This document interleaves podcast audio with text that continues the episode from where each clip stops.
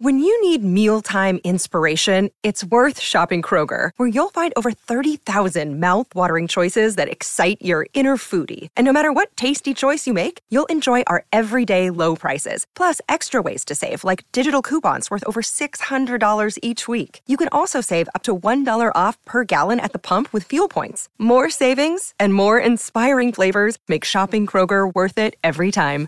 Kroger, fresh for everyone. Fuel restrictions apply.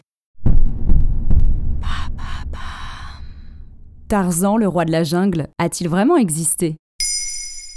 Merci d'avoir posé la question.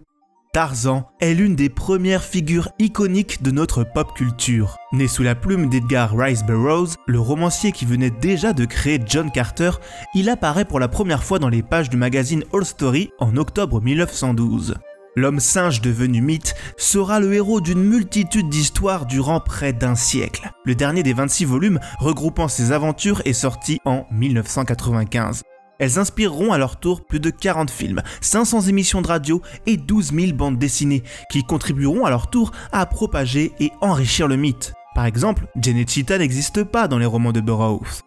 Tarzan est à l'origine un noble anglais, Lord Greystock. Il représente la figure de l'homme civilisé qui retourne à sa condition de créature sauvage, une fois propulsé dans la moiteur étouffante de la jungle. Mais de qui s'est inspiré Edgar Rice Burroughs pour créer Tarzan?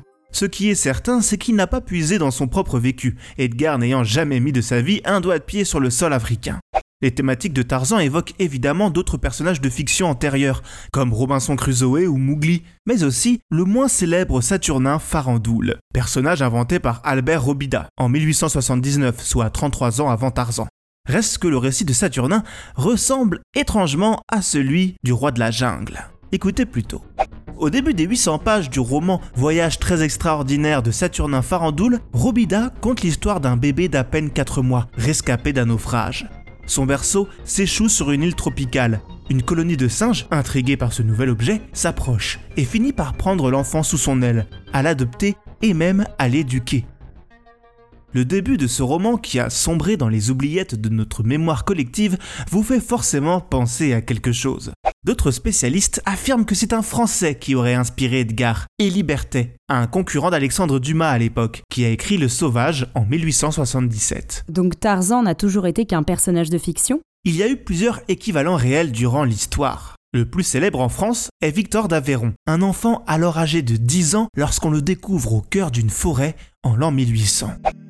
Mais pour Edgar, l'inspiration la plus probable viendrait peut-être des mémoires de William Charles Mildin, raconte avoir fui son domicile à l'âge de 11 ans pour embarquer sur un bateau en partance pour l'Afrique. Bateau qui fera naufrage.